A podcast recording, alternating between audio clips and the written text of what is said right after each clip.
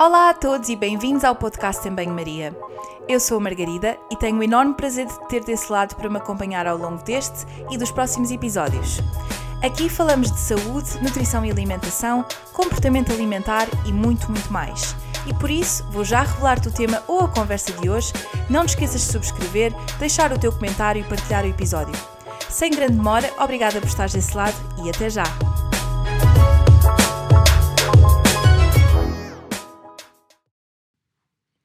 Alô a todos, espero que estejam bem dentro daquilo que é possível.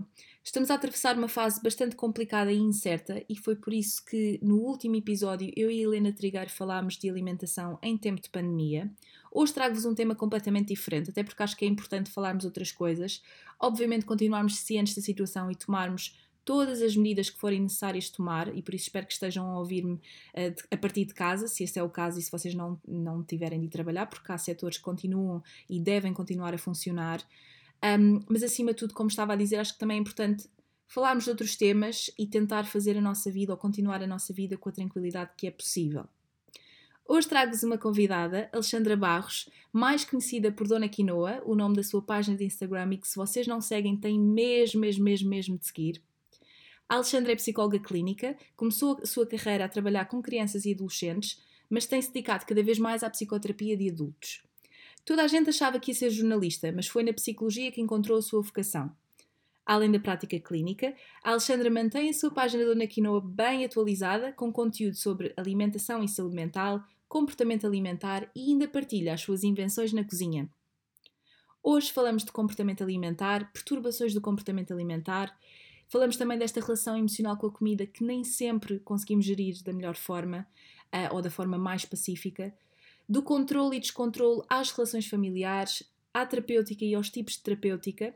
A Alexandra vem falar-nos de um tema bastante sensível, mas que promete responder a algumas dúvidas em relação ao comportamento alimentar. Alô, Alexandra. Um, depois de uma tentativa em que começámos a gravar e a net foi-se, um, obrigada por teres aceitado o convite uh, para vir ao podcast. Uh, já tinha este episódio em mente há muito tempo e queria mesmo muito trazer-te, uh, por isso estou muito feliz por estares aqui. antes de mais, queria, antes de passarmos às perguntas propriamente ditas e ao tema, eu queria que falasses um bocadinho da tua página, Dona Quinoa, um, que até me estava a rir há pouco, porque, sei lá, na minha cabeça é quase como tu fosses a Dona Quinoa, mas na realidade tu és a Alexandra, um, em que tu falas, portanto, nesta página tu falas muito de comportamento alimentar, a tua formação em psicologia, uh, e gostava de saber uh, como é que isto surgiu uh, e, e o porquê deste gosto pelo comportamento alimentar. Olha, um, começando pela página da Dona Quinoa, não é? Posso dizer que a Dona Quinoa é hoje em dia um, o que não era suposto ser de início. A Dona Quinoa surgiu há três anos, mais ou menos, uh, numa altura em que eu decidi começar a trabalhar um bocadinho menos. Um, e na verdade vem-me trazer um, trabalho adicional que me dá bastante gosto, mas veio trazer de facto um trabalho adicional. A Dona Quinoa era suposto ser só uma página em que eu ia partilhar as fotografias das minhas experiências culinárias uh, mais saudáveis e mais vegetarianas com os meus amigos, para não os chatear muito. Na minha página pessoal do, do, do Facebook, ter uma só com as comidas, um, para aqueles que quisessem seguir as minhas experiências. Na sequência disso, um, eu comecei a sentir, uh, destas experiências culinárias, comecei a sentir alguns benefícios em termos, de, de uh, em termos mentais, intelectuais, emocionais, de energia, e fui investigar um bocadinho sobre este o impacto de, da alimentação na saúde mental.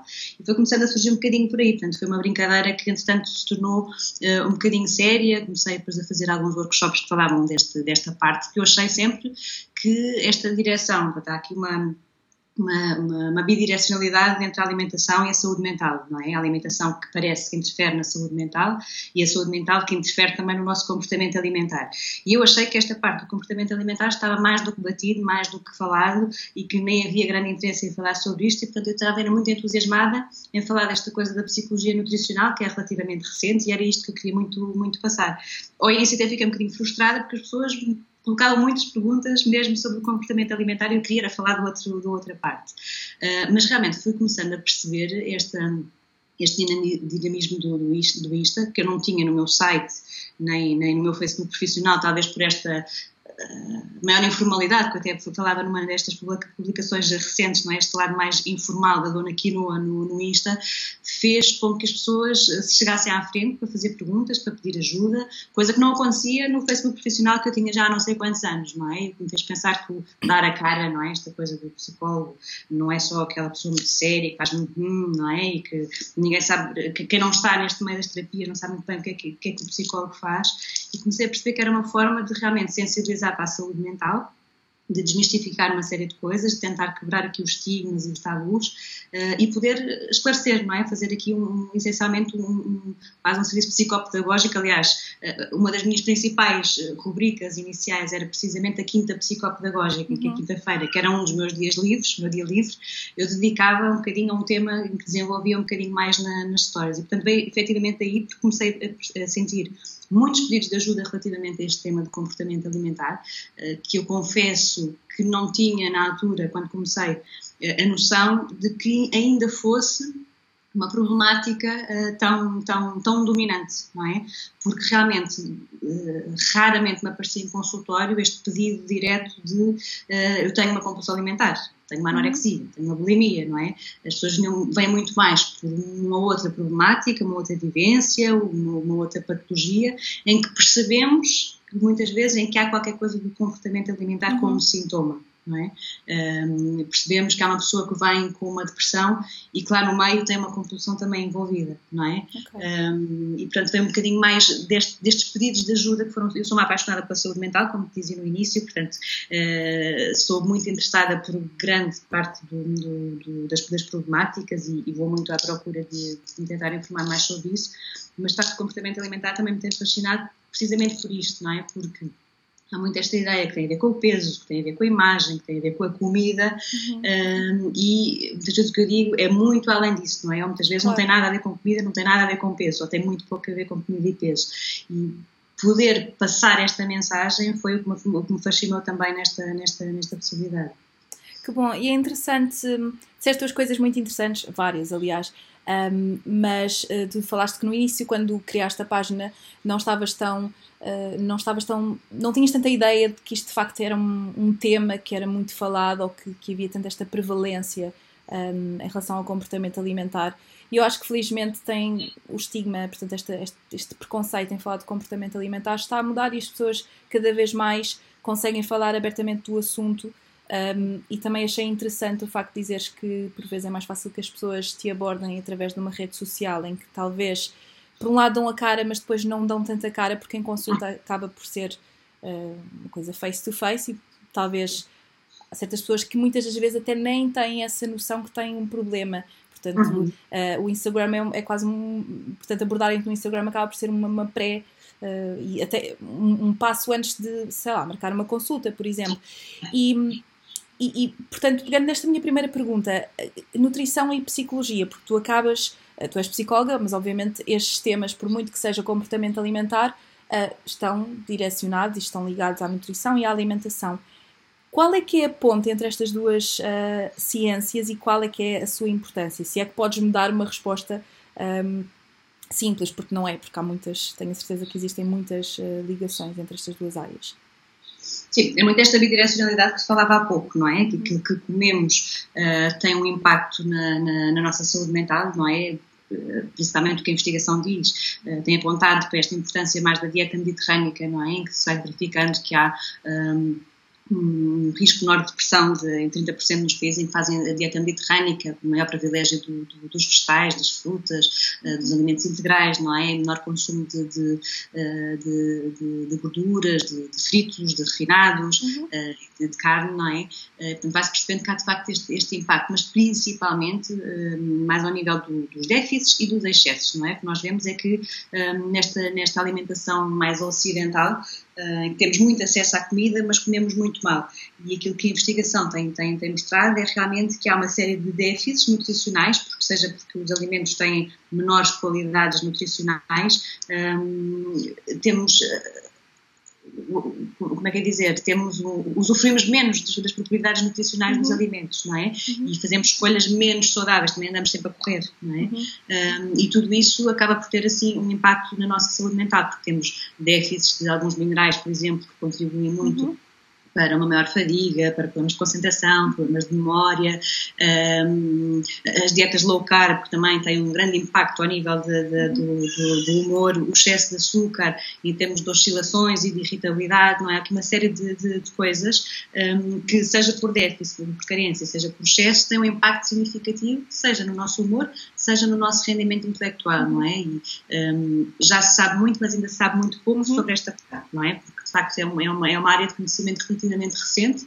uh, com muitas investigações, com muita pseudo-informação, não é? Daquela coisa do vamos comer bananas para comer, uh, para combater a depressão. Uhum. Psicologia nutricional e a psiquiatria nutricional vão muito além destes, destes claro. mitos, não, é? não, não, há uma propriedade, pelo menos que se saiba, uma propriedade terapêutica em termos mentais deste, destes alimentos, não é? O que se defende é de facto a diversidade uhum. e o equilíbrio para este impacto. Um, e depois há o outro lado, não é? Realmente, que se nós uh, não estivermos bem emocionalmente, não é? Se a nossa saúde mental não estiver bem, uh, vai afetar, podemos pensar logo em termos da qualidade da nossa digestão não é? A uhum. forma como mastigamos. Se nós já estamos estressados quando começamos a comer, não é? E tu saberás provavelmente explicar essa parte melhor do uhum. que eu, um, em termos uh, enzimáticos e tudo mais, não é? Há logo alterações quando pomos a comida na boca, que se estivermos estressados a digestão fica logo muito mais alterada e, e, e temos muito mais probabilidade de, de sofrer aqueles problemas de, de, de, inflamação e de fermentação, não é? Porque não mastigamos bem, não digerimos uhum. bem e às vezes uh, estragamos o processo logo à partida, não é? Yeah até, desculpa interromper, há até algumas um, doenças e síndromes que ao nível intestinal e não só, uh, que são psicossomáticos, portanto são, são questões físicas que são provocadas uh, ou têm como base aspectos psíquicos. E obviamente uh, aquilo que, que estás a dizer faz-me todo o sentido. Por exemplo, a minha dor de barriga antes de começarmos a gravar é claramente uh, um reflexo, não é, deste stress fisiológico, não é? Que é, estou um bocadinho ansiosa porque nunca, nunca fiz isto de gravar um podcast, não é? E portanto a minha ansiedade imediatamente se reflete uh, no meu sistema digestivo, não é? Uh, que fica indisposta, fica aqui com dor, com dor de barriga, não, não é? Queremos nada disso. não queremos nada disso. Tá, estás aí muito bem, não não há problema. É, mas, mas, mas, é interessante pensarmos deste ponto Exato. de vista, não é? De facto, aquilo que não é tão visível em termos de, de, de, eh, de, de ansiedade ou de comportamentos emocionais, mas que se reflete no nosso corpo, não é? Isto, isto já demonstra muito bem esta relação entre o lado nutricional, não é? Em que entra esta parte do uhum. sistema digestivo e depois toda esta sintomatologia que nós, que nós sentimos no nosso, no nosso dia a dia, não é? Que não sabemos muito bem de onde é que vem, mas que, que tem a ver com esta bidirecionalidade. Também falavas em relação ao intestino, não é? Há também cada vez mais investigação que aponta as doenças inflamatórias do intestino, que esta relação também com uma maior incidência, por exemplo, de, de, de casos de depressão. É claro que isto é sempre muito difícil perceber uh, onde é que é a origem, não é? Uhum, se, claro. uh, é, se é, são as pessoas com doença inflamatória do intestino, que é isto que potencia uh, a depressão, ou se é a depressão em si que deixa o intestino mais vulnerável para esta, para esta inflamação eu acredito sempre, lá está, nesta bidirecionalidade, não é? Que há uma vulnerabilidade biológica que, que faz um, uh, eh, disparar também uh, a vulnerabilidade emocional e que há uma vulnerabilidade emocional que nos deixa também mais uh, sensíveis a estas alterações mais biológicas. Eu acredito sempre muito nesta. o corpo potencia a mente e a mente potencia uhum. o corpo, não é? Não tenho alguma dificuldade em fazer esta, esta separação. Claro, e, e eu acho que esta separação nem faz sentido a separação de corpo e mente, quer dizer, está tudo interligado.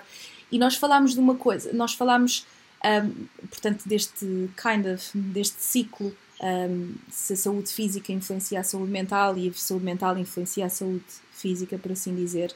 Uh, mas há uma coisa que, que tem, obviamente, um impacto uh, físico também, mas que nem sempre se vê, e que é esta questão uh, que, da relação emocional que nós temos com a comida que uhum. um, obviamente tem a ver com a saúde mental, mas que às vezes são questões extremamente subjetivas uh, e que às vezes nós até nem sequer uh, não é fácil ou, ou, não, não faz, quer dizer, eu penso que agora até já se fala mais sobre isto, mas nem sempre é fácil uh, identificar que temos de facto uma relação emocional com a comida e que a comida um, que nós depositamos às vezes certas uh, frustrações e até mesmo outro tipo de, de situações uh, mentais ou psíquicas na nossa relação com a comida. E eu gostava de que tu explicasses um, porque é que nós temos uma relação emocional com a comida, porque é que é a comida e porque é que não é outra coisa qualquer e, e uh, em que contornos e em que situações é que isto uh, se estabelece ao longo da nossa vida, porque Uh, nós temos uma relação emocional com a comida desde pequeninos até, até morrermos. Uh, e eu queria pegar nisso também. Acho que estabelece na barriga da nossa mãe não é? Uh, que é o primeiro vínculo, não é? O primeiro cordão que temos, não é? Esta alimentação logo através do cordão umbilical, não é? Uhum. Que nos alimenta logo ali desde, desde pequeninos e que tem também muita influência, também fazendo sempre esta ponte da, da bidirecionalidade, não é? Que se vai saber em termos de investigação, que esta alimentação da grávida, não é? Tem também algum impacto e aumenta ou diminui alguns riscos em termos de perturbações mentais na criança, não é? Isto uhum. também é uma coisa que vai sendo cada vez mais importante saber. Mas em termos do vínculo emocional, não é? A comida uh, é a nossa primeira fonte de conforto, não é? Nós nascemos, abrimos a boca, o bebê chora, não é? E a primeira coisa que a mãe faz, não é? É pôr-lhe a mama na boca, ou o biberon, não é? No caso em que não, não, em que não é possível amamentar por alguma razão. E, portanto, aquilo que achamos sempre quando o bebê chora, um recém-nascido chora, sempre, é a primeira coisa que fazemos é tem fome, não é? Esta é a primeira forma de uhum. conforto, não é? Eu acho que isto dá logo uma, uma, uma, uma ideia da precocidade destas questões da fome emocional, não é? E do caráter uh, emocional e reconfortante da comida, não é? Uhum. É claro que depois o bebê também vai evoluindo, e vai manifestando diferentes formas de desconforto, não é? As quais o pai e a mãe vão tentando responder de maneiras diferentes, não é? Se o bebê manifesta diferentes formas de desconforto e a mãe ou o pai respondem sempre dando a mama ou dando o biberon, o bebê vai continuar a ficar mais desconfortável, não é? E vai ter que mostrar que precisa de outras coisas, que tem frio, que tem calor, que tem dor, não é? E uhum. os pais tentarem reconfortar. E é através destas diferenças que também se vai aprendendo a regular as emoções, não é? Uhum. Um, e que isto é uma coisa bastante, bastante precoce. Uh, na fome emocional, lá está, podemos ter um lado menos patológico da fome emocional nesta coisa que é o prazer, não é? E sobretudo também em termos culturais, nós portugueses associamos muito a comida ao prazer, não é? Passamos a vida a jantar fora, a almoçar fora, amigo com amigos, não é? Temos muito esta, esta, esta cultura, estamos sempre a falar de comida, não é? Um, adoramos experiências gastronómicas, acho que é um bocadinho cultural também. Mas realmente é muito precoce esta, esta relação com a comida em termos, em termos de conforto. Um, e, e, desta aprendizagem da regulação emocional. Acontece que algumas pessoas, de facto, esta regulação emocional, por alguma razão, falha, não é? Falha de uma maneira muito precoce uh, e é como se a pessoa uh, interiorizasse que a única forma de ter conforto é comendo. Okay? Não evoluiu para um outro tipo de resposta mais adaptativa, mais madura, não é? E neste sentido, quando é confrontado com uma emoção eh, mais difícil, com uma situação mais difícil, recorre à comida, não é? Porque não sabe fazer de outra forma, não consegue fazer esta sua leitura emocional ou não consegue lidar com esta emoção que, que, que está a sentir, então vai recorrer um, à comida, que é o que, se passa muito no, no caso das compulsões alimentares, por exemplo. Não sei se responde a tua questão. Sim, sim, sim, sem dúvida. O que eu queria dizer um, também em relação à fome emocional, por acaso aqui há tempos eu fiz um post no Instagram sobre fome emocional uh, em que tentei, uh, não digo normalizar, mas apaziguar esta questão da fome emocional como uma das formas de mecanismo de regulação emocional e de que, que pode ser uma forma viável para nós gerirmos certas emoções ou certas uh, frustrações ou certas situações que são mais difíceis. Um, e também salvaguardei e, e, mencionei que quando é a única estratégia, então não se torna uma coisa uh, positiva. Exatamente. E isso, uhum. cheguei a ter uma mensagem e depois também me deixou a pensar que, precisamente, que por vezes esta procura de um, tentar gerir as nossas emoções através da comida nem sempre é uma forma uh, eficaz ou uma forma eficiente. Isto é, pode ser uma forma de dar um conforto um, momentâneo e de fazer uma gestão uh, quase que rápida, mas que não é, nem sempre é uma forma muito uh, muito eficaz de gerirmos as coisas. Mas o que eu quis dizer nessa altura, e até fiquei a pensar sobre isso, porque eu levo muito a sério o feedback que dão em relação pronto, àquilo que eu. Hum. Então, quando é saúde mental, eu acho que é sempre muito importante nós utilizarmos as palavras uh, com cuidado e, e, passar a informação de forma bastante sensível, porque do outro lado podemos ter pessoas que estão a passar por um por este problema ou com certo grau de vulnerabilidade uh, e que, que, é preciso estarmos atentos, mas que um, tu disseste muito bem, uh, é uma forma, pode ser uma forma, eh, pode ser visto de uma forma positiva, mas não tanto se for a única forma de regulação emocional.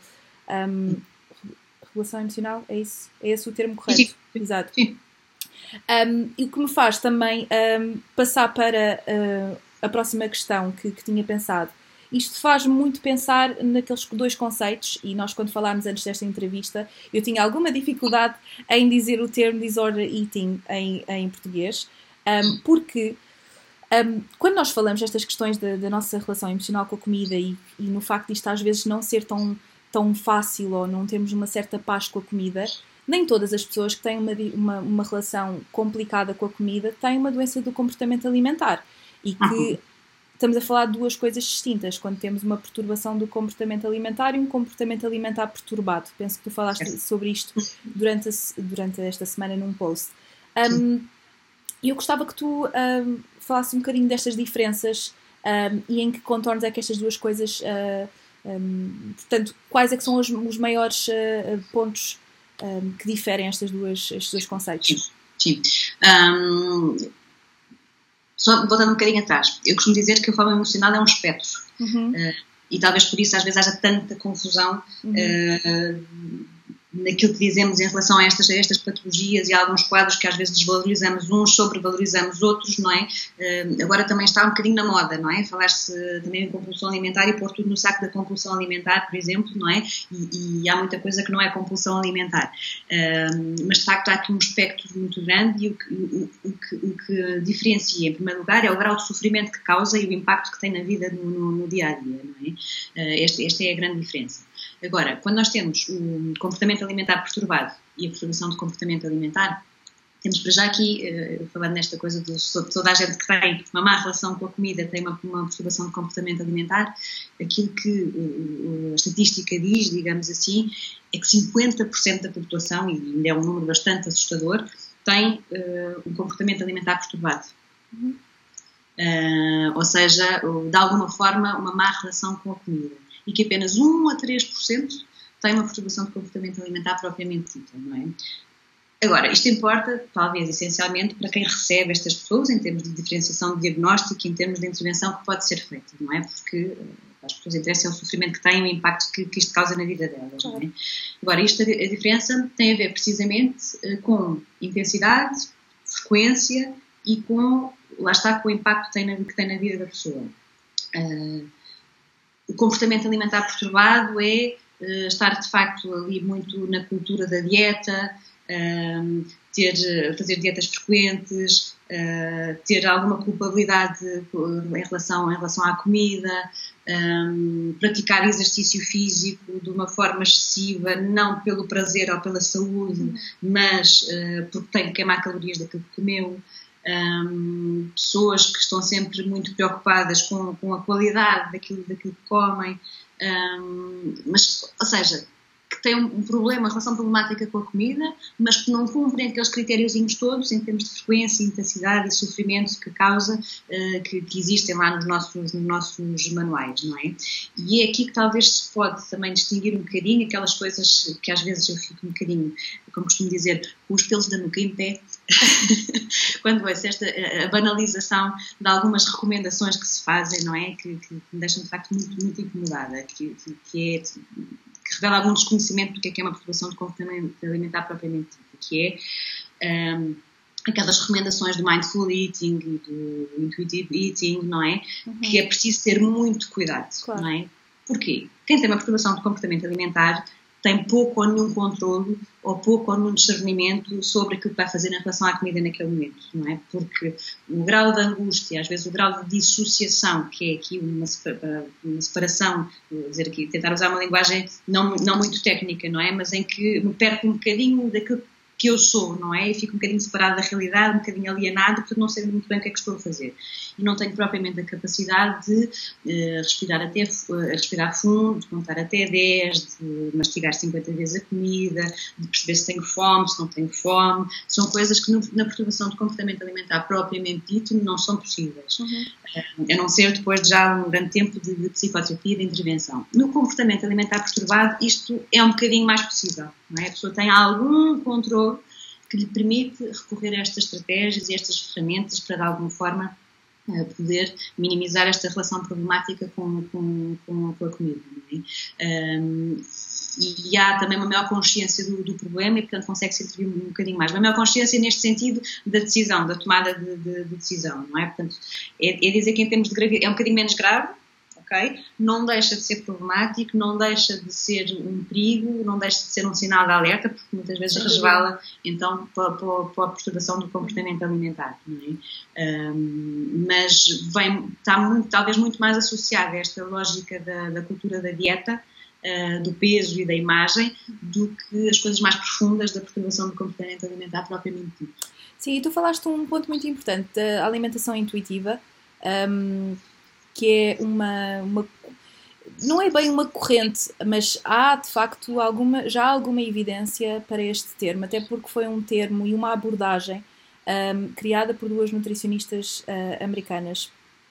E isto começou porque uh, estas duas nutricionistas uh, notaram que a partir de determinada altura, um, quando seguiam pessoas, nomeadamente em regime de emagrecimento, que as pessoas não só voltavam uh, com o peso, portanto, recuperavam o peso, como também voltavam com uma relação com a alimentação um bocadinho um, destruída. Não, destruída, se calhar, é uma palavra muito forte, mas um bocadinho desorientada. Um, devido a esta questão da cultura da dieta uh, e, e, a resposta a determinadas regras que são impostas e que muitas das vezes não têm uh, nenhuma base científica, e então criaram algumas, um, alguns princípios que não são regras e que uh, criaram uma série de abordagens que uh, alguns profissionais de saúde devidamente treinados uh, e são maioritariamente nutricionistas, mas também têm psicólogos, mas que isto não substitui, obviamente, uma psicoterapia nem uma abordagem diferente. São apenas algumas estratégias e algumas, formas, algumas ferramentas que nós profissionais de saúde podemos utilizar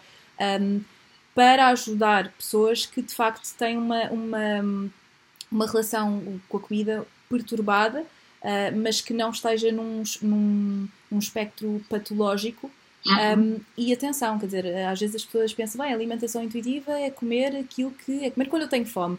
Isto é um processo, não é? Nós não, uhum. não, nem todos nós conseguimos ouvir o nosso corpo e ter este tipo de uh, insight completamente treinado, porque nós estamos constantemente em piloto automático e, e a seguir regras impostas pela sociedade, pelo, por uma série de coisas. Uh, e, portanto, eu, eu, concordo contigo quando dizes que às vezes esta questão, esta questão do mindfulness e tudo isso é um bocado banalizado e que não pode ser aplicável a toda a gente. E que tu fizeste também esta separação bem clara porque quando nós falamos de uma doença do comportamento alimentar, uma perturbação do comportamento alimentar, nós falamos de facto de algo que tem uh, uma doença mental com, com uh, critérios de diagnóstico e, era, e, era, e, e, gostava de pegar nisto também. Como é, como é que se diagnostica? Portanto, porque isto é.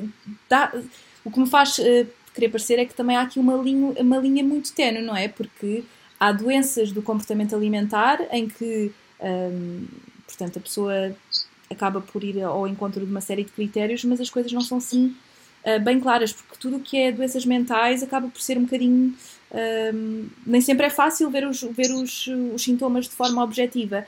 Como é, que, como é que isto se diagnostica? Tu falaste em, em, em, manuais e acho que era interessante também as pessoas terem uma ideia de que isto não é uma coisa, olha, tem uma doença de comportamento alimentar. Não, que de facto existem critérios.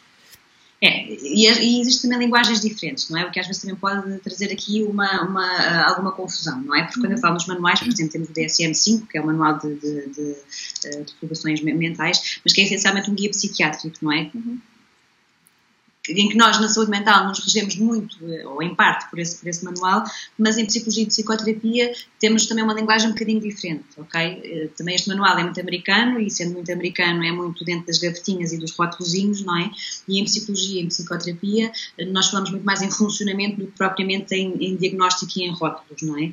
Um, e por isso é que falava há pouco, geralmente, sobre um funcionamento depressivo, que tem depois como sintoma uma problemática de comportamento alimentar eu pelo menos é assim muito, é muito mais assim que eu vejo que eu vejo as coisas, não é? Portanto, obviamente, sobretudo em termos entre nós profissionais eh, é importante eh, eh, termos atenção a estes, estes critérios, sobretudo para passarmos, para podermos falar entre nós, não é? Em termos de investigação, mas quando recebo uma pessoa Obviamente não, não ponho de parte o manual e os critérios, porque não, claro. posso fazer uma avaliação subjetiva eh, da pessoa, não é? Mas se calhar não estou ali, ah, este, isto é, é, é, suposto acontecer uma a três vezes por semana durante três meses, esta pessoa numa semana durante três meses não teve um episódio, então eu não vou pôr este diagnóstico, não é? Não vamos fazer por esta, por esta rigidez. Um, eu diagnostico muito mais, lá está, pensando em termos do funcionamento que está por trás, se é um funcionamento depressivo, se é um funcionamento ansioso, se é um outro tipo de funcionamento, que tem como, como sintoma esta problemática. É?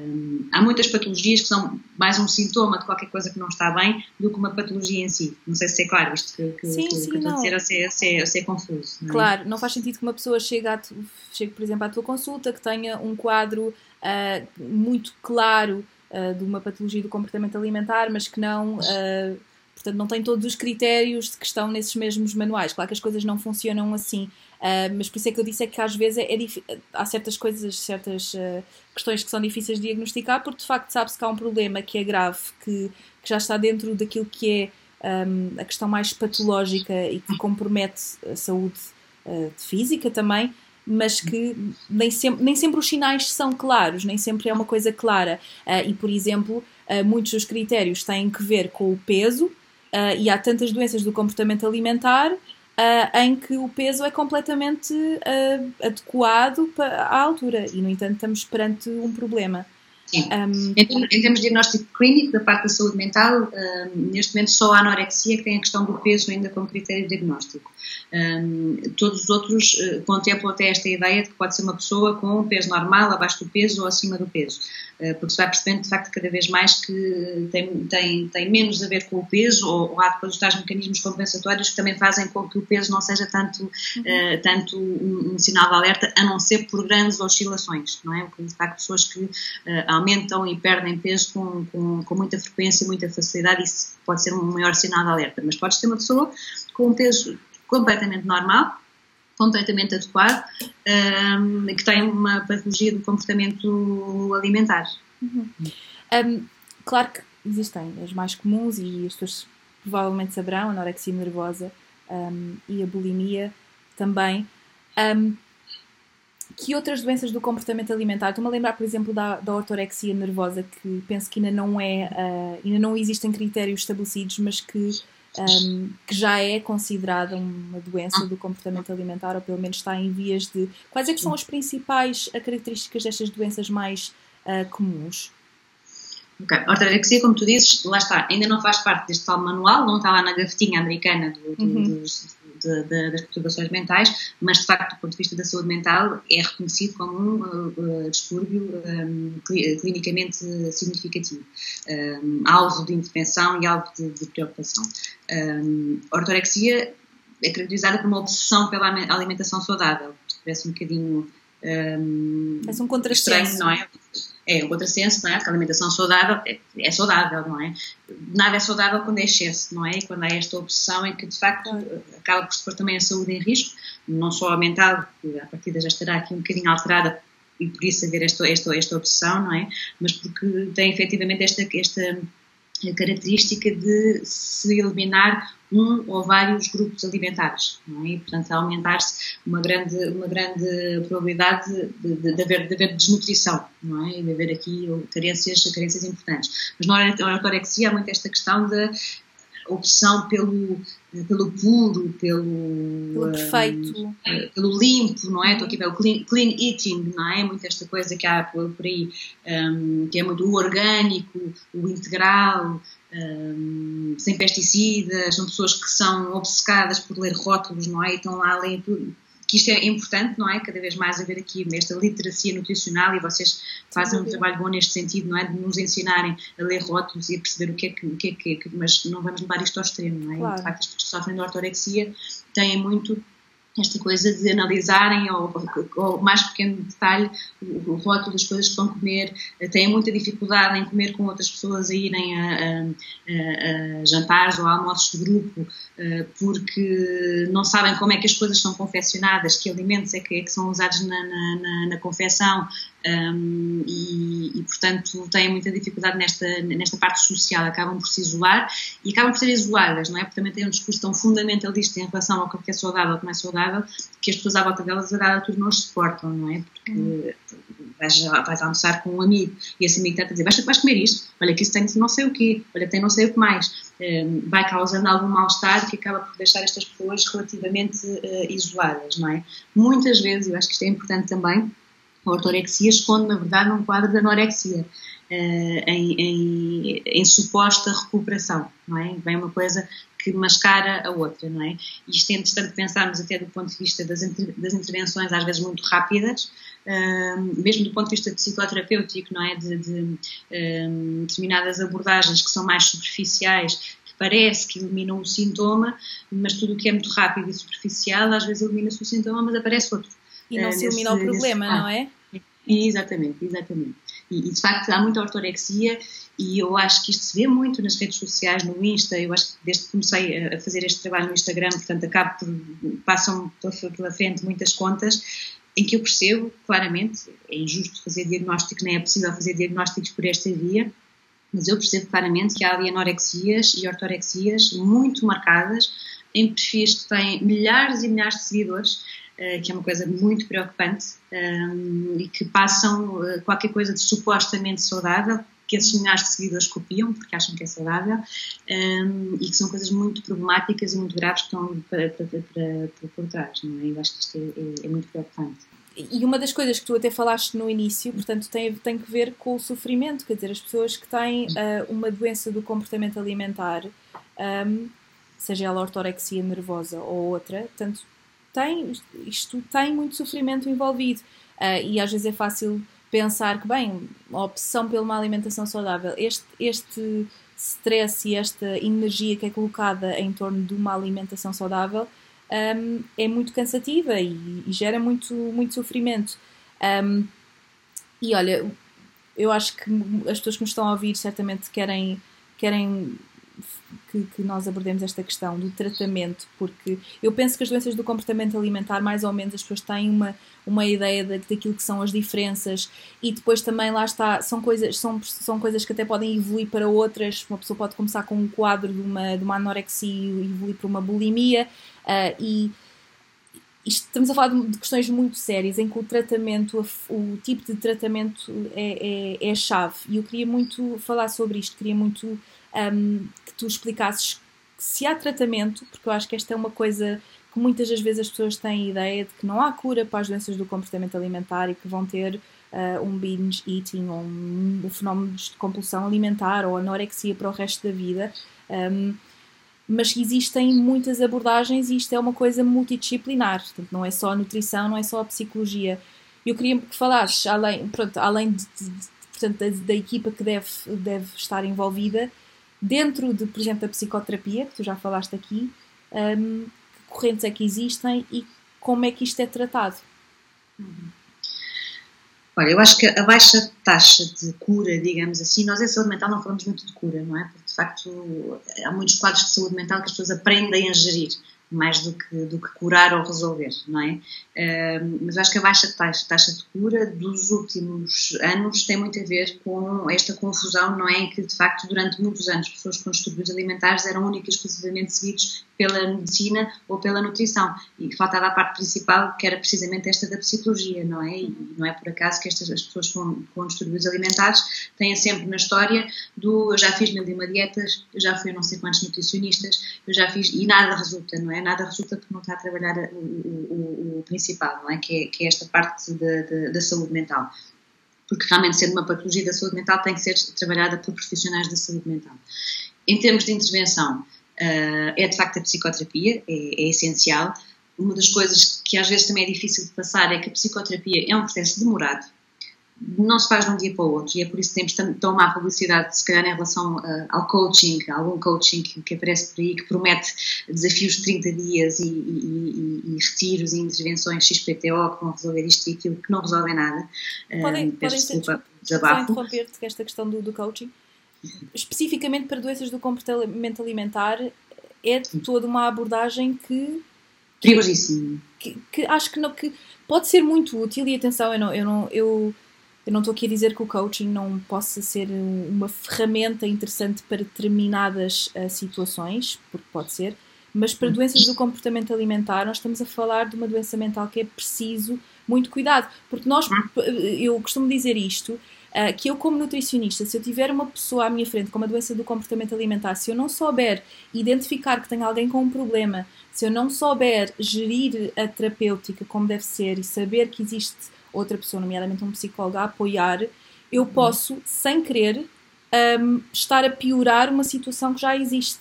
Há muita gente que vem a uma consulta de nutrição que um, tem, por exemplo, compulsões e que vem numa tentativa de restabelecer o peso que ganhou uh, como consequência das compulsões e que às vezes o papel do nutricionista é bem, então vamos fazer um regime de emagrecimento.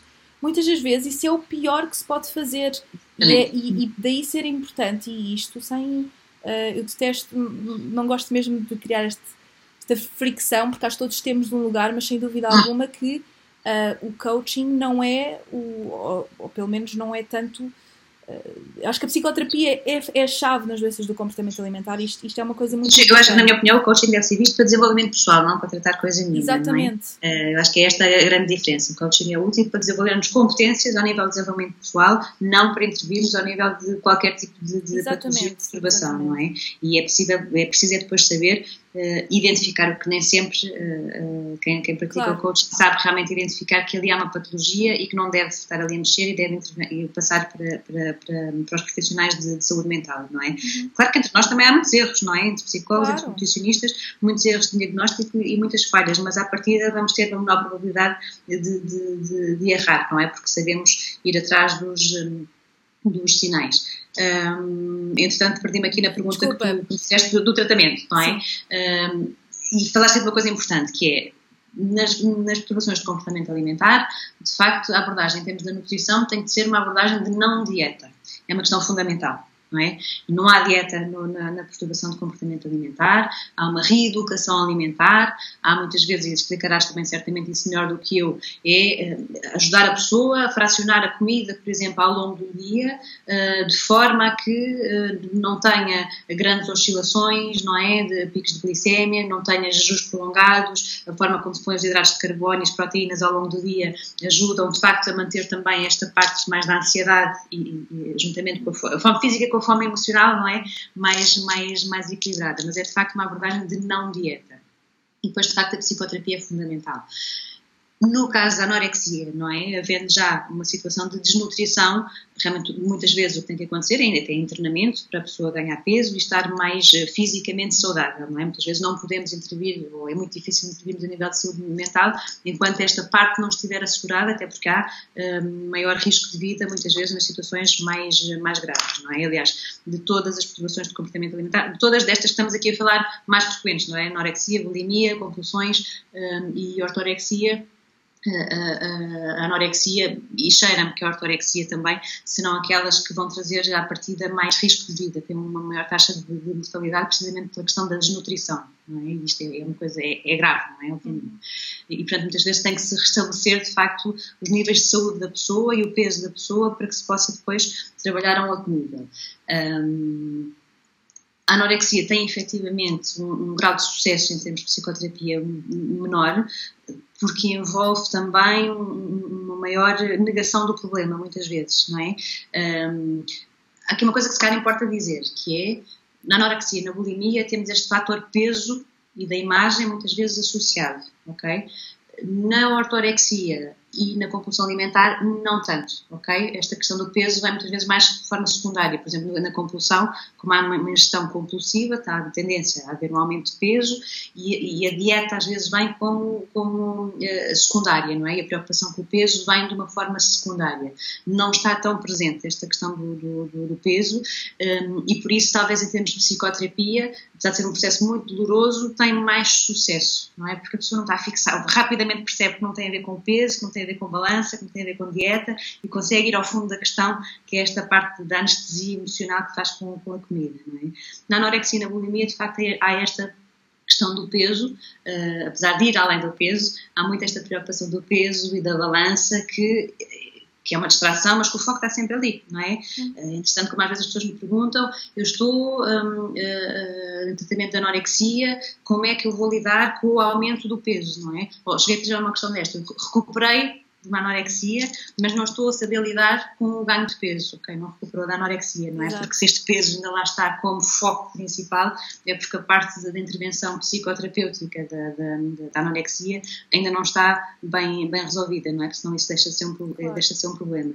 E de facto na anorexia há muito esta negação, até porque tende a haver uma distorção, não é? Da, da própria avaliação corporal não, é? não sei se tens essa ideia, Sim. mas eh, há muitos estudos que até dizem isto, que uma anorética, uh, estou a falar no feminino porque não sendo uma patologia exclusivamente do feminino, um, não é, estas questões da perturbação do comportamento alimentar são mais frequentes no, no feminino, mas uma anorética vê-se ao espelho uh, e acha que não está uh, magra, um, que está bem, mas vê uma anorética, não é?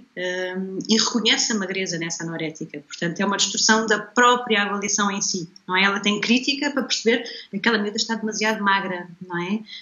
Um, ela está desnutrida, mas não tem esta capacidade de fazer esta avaliação em si, não é? E esta ausência de crítica, esta distorção da avaliação compromete muito um, a intervenção, não é? é tal questão está... de... Desculpa, é tal, é tal questão de dissociação que tu dizes, não é? Portanto, há quase pessoa não, não está na realidade. Tem, tem momentos em que, que, está, tem uma realidade presente, não é? Tipo, tem noção de que tem um uhum. problema e depois tem outros, outras alturas em que uh, parece que tem que, que, que, a realidade e que a visão é um bocadinho distorcida.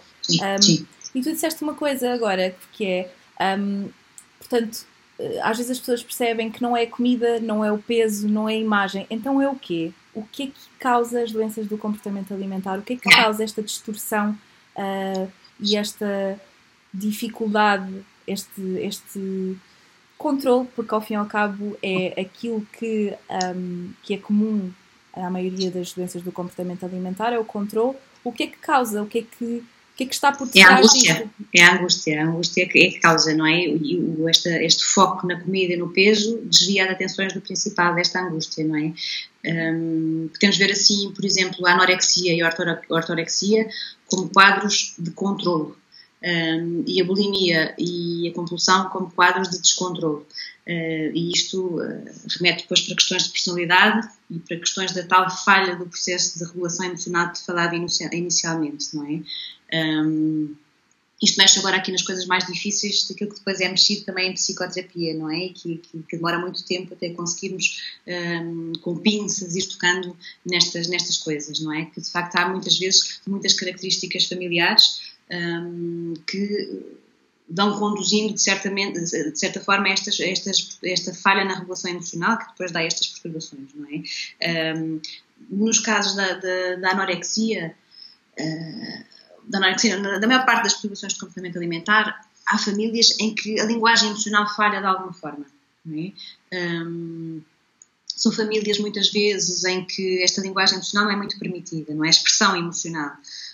Lá estás tu, és tão sensível, estás para aí com essas coisas um, eh, ou famílias muito, muito distantes, muito frias, uh, até nos casos, de, por exemplo, de, de uh, famílias com, com, depressão, não é? Uh, em que ficam, acontece muitas vezes isto, não é? A mãe, eu estou a falar em mãe porque muitas vezes é o principal cuidador, não é? Mas não pondo aqui desculpas na, na mãe como a velha psicanálise faz, não é? Mas um, mães muitas vezes deprimidas, muito sozinhas, que não conseguem fazer uma resposta emocional sintónica, ok? Que são muito, muito hábeis um, a, a responder às necessidades fisiológicas ou às necessidades básicas, alimentam, dão banho, cuidam nesta parte mais funcional, mas têm muita dificuldade nesta linguagem afetiva é? Uh, e, portanto, cresce um bocadinho com esta ideia que a comida é a única coisa que conforta, esta parte mais funcional é a única coisa que conforta. Bom, mas para não entrar muito nesta parte mais dinâmica da, da, da, da psicoterapia, não é? Mas que é muito esta parte. Realmente, as famílias têm qualquer tipo de distorção emocional, não é? Que faz com que a emoção não seja vivida com tranquilidade no seio da família, no seio do desenvolvimento e não se aprenda, como dizia há pouco, não é? A tal regulação emocional. É curioso que, um, no caso da anorexia e na bulimia, há, eu costumo falar em analfabetismo emocional, que é característico das compulsões alimentares. Ou seja, eu sinto coisas, mas não sei o que é que sinto. Um, e, portanto, muitas vezes a comida vem precisamente para compensar este lado avassalador de eu não saber o que é que sinto, não é? Eu sinto um vazio, um vazio que vou preencher com a comida. Um, e isto é uma coisa que é muito angustiante na compulsão e, que é o trabalho da psicoterapia, que é entrar em contato com estes sentimentos, uh, perceber o que é que eles estão ali a fazer, não é? E a pouco e pouco, deixando, sabendo identificar e pô-los cá, pô cá para fora, que é uma coisa que é muito, muito dolorosa. Na parte da anorexia e da bulimia, aquilo que vemos frequentemente é que não há tanto este analfabetismo emocional, portanto, eu sei que sinto tristeza, eu sei que sinto zanga, eu sei que sinto medo, mas não quero sentir isto, não é? E então foco-me nesta questão do peso e nesta questão da comida para tentar evitar confrontar-me, não é? Um, na compulsão não há tanto este evitamento, há é um não saber. Eu costumo dizer que a psicoterapia dos distúrbios alimentares em geral é um bocadinho aprender a pensar os sentimentos e a sentir os pensamentos, um, que são coisas que às vezes estão aqui muito, muito misturadas, não é? Sabermos o que é que estes sentimentos nos estão a tentar dizer e o que é que esta necessidade uh, de ir à comida nos está a tentar dizer, qual é que é a mensagem que nos está a tentar uh, uh, transmitir. Acho que me perdi aqui novamente. Não, sei, estás a responder à pergunta sem dúvida. Só queria voltar também, portanto, à questão do tratamento. dentro Sim. da psicoterapia existem várias um, várias correntes e, e, eu costumo ouvir isto com alguma frequência. Pessoas que dizem, ah, eu uh, já fui a não sei quantos psicólogos e não resolvi o problema. Um, e eu queria também pegar, portanto, nesta questão de, de haverem várias correntes de psicoterapia e também pensar que nós somos todos diferentes e não temos de ter afinidade e, e gostar da abordagem de toda a gente. E queria também pegar num ponto que eu acho que também é importante, que é o tratamento farmacológico. A, a, a, portanto, ter aqui uma, um, um psiquiatra e às vezes as pessoas fazem uma certa um, confusão entre o psicólogo e o psiquiatra. Eu acho que também era importante um, desmistificar esta questão. Portanto, quais é que são portanto, as, as, os diferentes tipos de psicoterapia e em que é que isto também difere da psiquiatria? Sim. Uh, bom, a psiquiatria uh, uh, vem da medicina, não é? Portanto, há prescrição de, de, fármacos. Na psicologia, nós não, não prescrevemos medicação. Podemos encaminhar para, se acharmos que há essa necessidade, não é? Fazer uma avaliação psiquiátrica para haver a medicação se se justificar. Um, eu gosto, na maior parte dos casos, se possível, de começar a trabalhar com a pessoa não medicada um, e ver o que é que conseguimos trabalhar nesse sentido. Às vezes, de facto, não é possível e tem que se estabilizar a pessoa um bocadinho mais com, com, com, com a medicação medicação. Um, não que o psiquiatra só trabalhe com medicação, mas tem uma visão de facto mais, mais médica, mais nesta parte, nesta parte deste reequilíbrio neuroquímico, não é? Das, das coisas que estão aqui mais, mais um, desequilibradas em termos químicos no cérebro, digamos assim, acho mais, feito, mais é? comum. É? Às vezes também tem de ser, às vezes também é necessário, por algum motivo, ser eh, feita essa reposição. Ou, ou, ou, tu disseste agora que às vezes gostas de trabalhar quando a pessoa não está medicada e depois às vezes a psicoterapia é um, é um processo tão difícil e, portanto, há esse, entramos em contacto com essas questões tão difíceis que, por vezes, a pessoa acaba por não, não, não se tornar funcional em determinados aspectos e ser necessária uma medicação. Mas estavas Ou já há um disfuncional que precisa de, disso, não é? eu acho que na maior parte dos casos conseguimos uh, trabalhar ou começar a trabalhar sem, sem medicação, não é? Nos casos mais graves e, sobretudo, na anorexia, uh, de facto... Um, pode ser importante, mas é importante não, não diabolizarmos também a medicação, a psicofarmacologia. Eu não gosto dos psicofármacos fármacos como primeira e única linha, Exatamente. que às vezes há muito esta abordagem, e não sei como é que é aí, mas aqui em Portugal de facto há muito pouca resposta em termos de, de serviços de psicologia e a nível de psicoterapia. No privado não é acessível à maior parte das pessoas, não é? Nós sabemos, lá está, que o, a psicoterapia é um processo demorado, com sessões regulares, semanais, uh, que às vezes demoram, demoram anos, não é? E isto realmente não é para o bolso da maior parte das pessoas, não é? Portanto, eu percebo que às vezes recorram um, a outras coisas que prometem uh, resultados resultados mais, mais rápidos porque de facto a psicoterapia não, não, não é acessível, não é? Ou então fica-se muito na medicação porque não se consegue ir para este trabalho mais, mais profundo. Respondendo à tua questão de, de, de de psicólogo ou tipo de, de, abordagem. Eu acho curioso isso que tu disseste, não é? De já fui a não sei quantos psicólogos e nada resultou. Há várias coisas que gostava só de fazer aqui uma nota em relação a isso, não é? Em primeiro lugar, lá está. Psicoterapia demora tempo E as pessoas vêm muitas vezes à espera de, ao fim do mês, dois, três, terem resultados, estarem curadas, como falávamos há bocadinho. E não, eu tenho que ser honesta, psicoterapia não funciona assim. É um processo demorado e demora a haver resultados. E as pessoas desistem muitas vezes, precisamente porque estão aflitas, não é? E às vezes vão saltitando de psicólogo em psicólogo, um, sempre à espera de, de, de resultados rápidos que não vão acontecer. Depois há aí uma questão importante, não é? Que às vezes eu também coloco algumas pessoas que dizem já fui a não sei quantos psicólogos e isto hum, não funciona, não é? Que é como às vezes também me surge aquele, aquele ou aquela paciente que diz as mulheres são todas iguais ou os homens são todos iguais, não é? Porquê que será que nunca resulta, não é? É porque será aqui qualquer coisa na própria pessoa que está a fazer com que o processo também não resulte não é? E que às vezes também é preciso identificar, não é? Qual é que é a barreira que faz com que eu não consiga progredir, com que eu não consiga evoluir neste, neste processo, não é?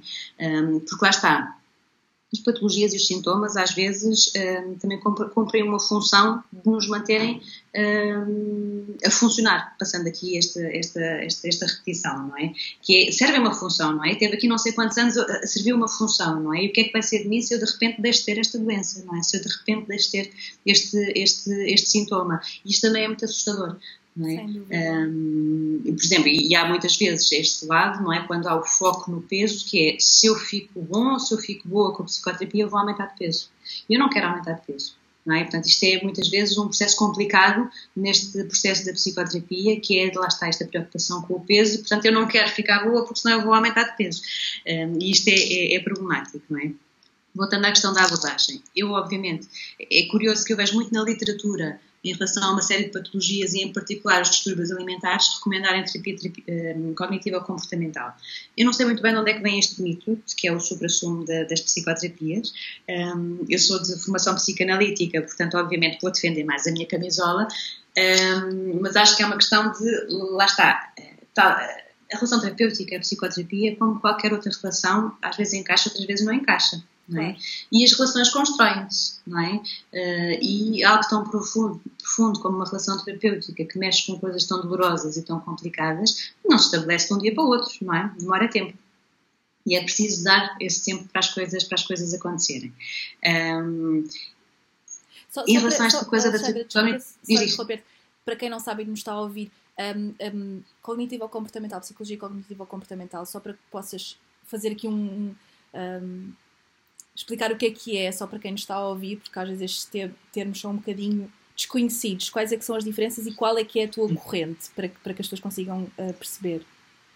A minha corrente é psicanalítica, uhum. não é? Que tende muito mais, uh, põe aqui um foco uh, muito grande no impacto das nossas relações precoces, não é? Daquilo que vivemos emocionalmente uh, desde, desde o início da nossa vida, no impacto que isso tem na nossa vida enquanto adultos, não é? Nos padrões de desenvolvimento que, que, que, vamos, que vamos desenvolvendo com base naquilo que vivemos desde muito, desde muito pequeninos, não é? E também nas questões do inconsciente e do consciente, não é? Em que tentamos precisamente perceber o que é que isto que eu faço me está a tentar dizer, não é? E qual é que é o, passar para o consciente o significado inconsciente que, que, que, os meus atos têm, não é? Que é precisamente quando eu vou buscar aquele bolo um, ao, armário, não é? O que é que ele me está a tentar dizer daquilo que eu estou a precisar. E, portanto, é uma psicoterapia geralmente mais longa, mais demorada, que tem um grau de profundidade em termos de transformação maior do que a terapia cognitiva comportamental, mas eu não quero ser injusta por estar a defender a minha camisola. A cognitiva comportamental é de facto muito centrada nas crenças um, e no comportamento um, que, que, temos em função dessa, dessas crenças, não é? Mas numa coisa muito direta, muito linear. Mais uma vez, espero não estar a ser injusta da forma como estou aqui a traduzir, mas tem realmente uma, uma, uma intervenção mais estruturada, muito, muitas vezes com protocolos muito estruturados, com trabalhos de casa, do, quase do isto igual àquilo, um, que é uma coisa que eu, em particular, como é da minha formação, não gosto muito e não acho, pelo menos da minha experiência dos pacientes que tenho, que seja uma coisa que se encaixe ok? Porque aquilo, sendo uma coisa, de, uma patologia da regulação emocional, Uh, o que o paciente precisa nestes casos é de ir ao fundo destas, destas emoções, não é? E o que eu vejo nestas abordagens mais estruturadas, lá está, muitas vezes é a substituição do sintoma, não é? É deixa de haver aquele sintoma, mas passa a haver outro porque não se foi ao fundo da questão. Mas eu acho que isto, como eu disse um bocadinho antes de começarmos a gravar, não é? Eu acho que a maior parte das pessoas um, de facto desconhece todas estas abordagens que, que, que temos, não é? Uh, e portanto passa um bocadinho por depois encaixar ou não encaixar com o terapeuta, não é? E percebendo também a abordagem, um, o que é que funciona melhor, melhor para si para mim, mas lá está, vou defender a minha camisola, esta psicanalítica, eu sou um bocadinho, eu sou de base psicanalítica, mas trabalho de uma forma muito integrativa, ok? Às vezes vou buscar técnicas de psicodrama, uh, técnicas do MDR, por exemplo, de hipnose, de outras áreas em que fui tirando formação, em que vão podendo, vou complementando de certa forma a intervenção em função daquilo que vai surgindo. Uh, sou pouco ortodoxa nessas. E, nessas e a questão, de, agora pegaste numa uma coisa também que muitas vezes me perguntam, a questão da hipnose. Um, em, portanto, no contexto das doenças do comportamento alimentar. Um, já agora explicar o que é, que é isto da hipnose, porque as pessoas normalmente associam a hipnose a uma coisa um bocado uh, uh, que não tem nada a ver com a psicologia. Já agora se puder explicar.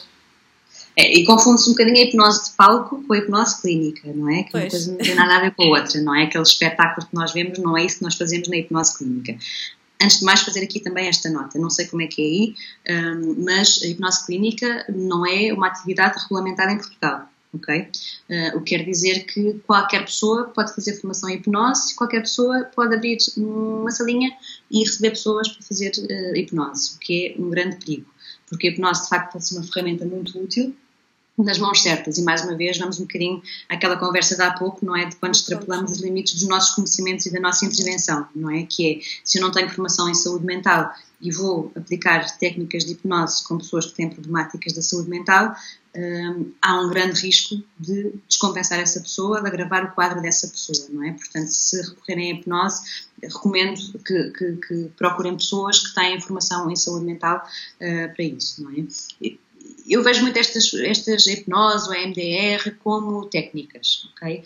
Mas é uma visão pessoal, está bem? Não, não é. Não, não é, é assim que elas estão definidas, para mim é uma, é, uma, é uma, visão pessoal em que uso pontualmente como técnica, quando acho que uh, aquela técnica pode ajudar aquela pessoa naquela situação em particular em chegar a chegar mais rápido uh, a alguma questão que, que possa estar ali meio, meio pendente eu gosto mais da hipnose para aquelas questões mais do relaxamento, eh, da visualização, eh, do que propriamente como resolução terapêutica em si, do problema em si, ok? Um, a pessoa está muito angustiada com determinada situação e eu passo a hipnose quase como, como estratégia de auto-hipnose, não é? Para a pessoa conseguir uh, lidar com determinada uh, situação. Um, mas eu tenho, atenção, um nível muito básico de formação em hipnose, está bem? Eu tenho, tenho apenas um nível inicial, precisamente porque me fazia muita confusão uh, esta coisa de pessoas de, não da saúde mental estarem a, a, fazer esta, esta formação e, portanto, às vezes ouvia e via coisas que mexiam muito comigo e, portanto, eu não continuei a formação porque isto mexia muito comigo e, e, e, e portanto, não me identificava e não, não, não consegui continuar. Portanto, tenho um nível inicial que, é, que tem por isso mesmo muita limitação na sua intervenção e, portanto, eu uso a hipnose com essa limitação que tenho na minha formação. E, isto às vezes, pronto, há, há, pouco estávamos a falar do coaching e eu também tenho algumas, hum, tenho alguns dramas na minha, na minha, na minha vida profissional em relação a esta questão de tirar estes cursos um, isto não é uma questão de ego, não é uma questão de pensar eh, não quero que mais ninguém faça aquilo que eu faço, eu preciso de uma licenciatura, estou de uma licenciatura para fazer determinados, uh, determinadas coisas.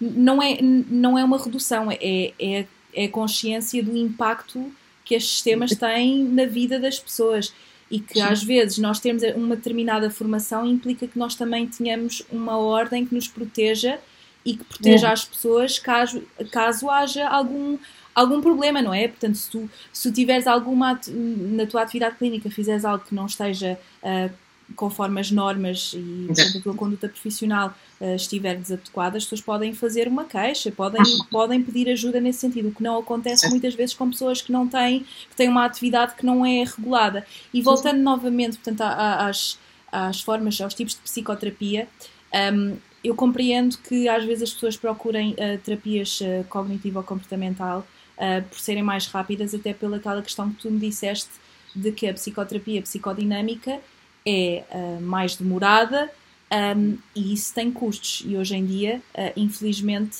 a saúde mental, tanto aí como aqui, não é valorizada como deveria ser e as pessoas têm de recorrer ao privado para verem estes problemas resolvidos. Uhum. Ora, se algum tipo de terapia tem resultados, ainda que possam, ainda que esses resultados não sejam muitas das vezes sustentáveis e, e, duradouros, porque o problema continua a estar lá, muitas das vezes acaba por ser uma estratégia possível quando, quando as pessoas não têm a uh, forma de, de, fazer uma Sim. psicoterapia mais, uh, um, portanto, mais profunda. Sim. Mas é, de facto é, é uma coisa a lamentar porque é que estas questões ainda são. porque é que não há mais oferta ou, ou ou não se um, canalizam mais fundos para as questões da saúde mental, nomeadamente as doenças do comportamento uh, alimentar, porque é uma coisa que está a ganhar uma. Um, está a ganhar terreno. Há cada vez mais pessoas. Não sei até que ponto é que as pessoas falam mais sobre isso e, como tal, uh, os casos.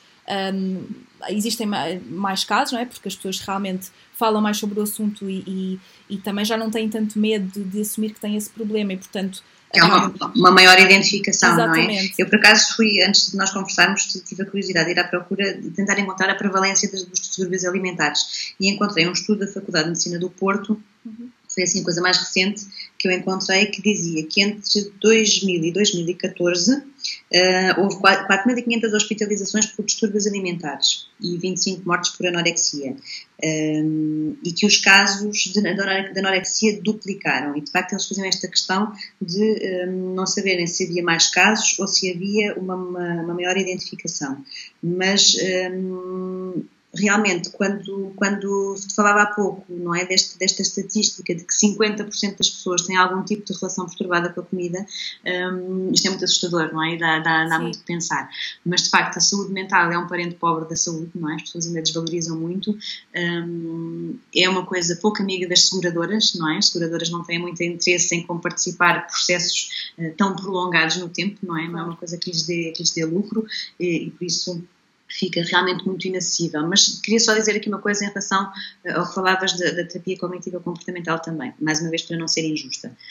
Há uma outra coisa que tem mesmo a ver eh, que é mesmo contra nós profissionais, não é? Que nós da psicanálise gostamos muito de falar bonito, de escrever bonito, mas escrevemos essencialmente para nós próprios, não é? Eu acho que às vezes estou em informações de psicanálise, eu própria estou lá quase a tentar decifrar o que é que os professores me estão a dizer, não é? Porque a linguagem às vezes tão poética, tão inacessível, que torna de facto a psicoterapia, a psicologia assustadora para a maior parte das pessoas, não é? E uma coisa meio distante.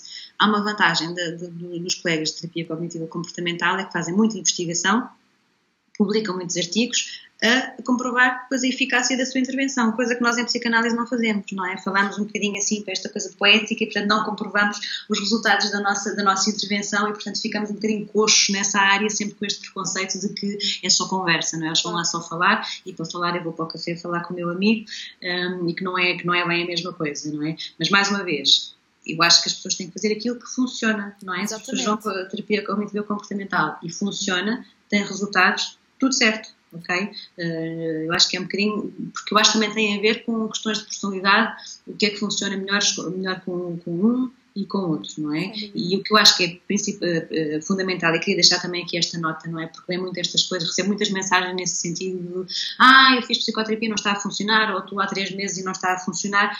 Falem com os psicoterapeutas sobre isso, ok? E isto tem muito a ver com as nossas relações do dia a dia também, não é? Sim nós estamos com uma relação amorosa, com uma relação de amigos, relação profissional, temos um problema e não falamos, não é? Ficamos cá dentro e depois lá está, adoecemos, não é? Porque não vamos as coisas cá para fora e ficamos claro. corroídos cá dentro a sentir, a sentir todas aquelas coisas. A psicoterapia é uma relação, como outra qualquer não é? Uh, não como outra qualquer, mas que assente em primeiro lugar no, nas bases fundamentais da relação. Portanto, se não está a correr bem, temos que falar bem olha, com, o psicoterapeuta. Eu acho que isto não está a ajudar, isto está aí muito devagar, uh, explique-me lá como é que isto funciona, explique-me lá como é que isto vai resultar. Uh, tem que ser falado na psicoterapia e depois de ser falado, então de facto perceber se é ou não uh, por aí que, que, que, as coisas devem continuar ou não e tentar outras abordagens, não é? porque acontece muitas vezes muitos momentos de impasse numa psicoterapia que parece que as coisas coisas não andam. Um, e, e, e, portanto, isto tem que ser falado, não é? Mais claro. do que deixar de ir, não é? Que acontece muitas vezes, as pessoas deixam de ir porque não está a resultar e vão saltitando de psicólogo em psicólogo, não é? Sem saber é porque é que as coisas não estão a funcionar. Olha, Alexandra, é, lembras-te de ter dito no início que tu ias voltar cá de certeza, porque há tantas coisas que, que eu gostava de falar sobre este tema um, e tantos pequenos subtemas que, que, é, que, é, tão interessante e que tenho a certeza que, que, este episódio está a ser, ou espero eu que, seja útil para quem nos está a ouvir. Tenho mais uma pergunta para te fazer, mas antes, antes de a fazer, uh, queria só fazer aqui um pequeno apanhado, também uh, falar um bocadinho da, da parte da nutrição um, e como tu disseste também. Eu acho que nas doenças do comportamento alimentar nós trabalhamos muito em conjunto, uh, de, temos mesmo de trabalhar em conjunto e que por vezes um, o plano alimentar não tem a estrutura como as pessoas o conhecem e passa por ser uma coisa às vezes de negociação. Um, o nutricionista deve perceber em que, em que ponto da psicoterapia que o paciente está para que se possa alinhar um, as suas estratégias também. Um, acho que em muitos casos, ah, não muitos, mas alguns casos é necessário o internamento, infelizmente, em questões de internamento em que a saúde, em, em que a vida está em risco, uhum. às vezes tem de se tomar medidas mais drásticas, nomeadamente a alimentação por sonda, um, o que é extremamente difícil de gerir uh, numa, em internamento, porque é um sofrimento muito grande, porque por vezes acaba por ser uma coisa forçada, porque a pessoa está em risco de vida se não tiver aquele suporte nutricional. Mas em consulta, obviamente, as coisas não, nem sempre estão neste patamar uh, e podem ser utilizadas outras estratégias, mas isto, acima de tudo, tem de ser muito, tem de ser um trabalho muito em conjunto e acho que é super importante nós cada vez, uh, em vez de ser só nutrição, só psicologia ou só o médico, uh, conseguimos trabalhar todos juntos e, e, um, e, portanto eu acho que é isso que faz sentido.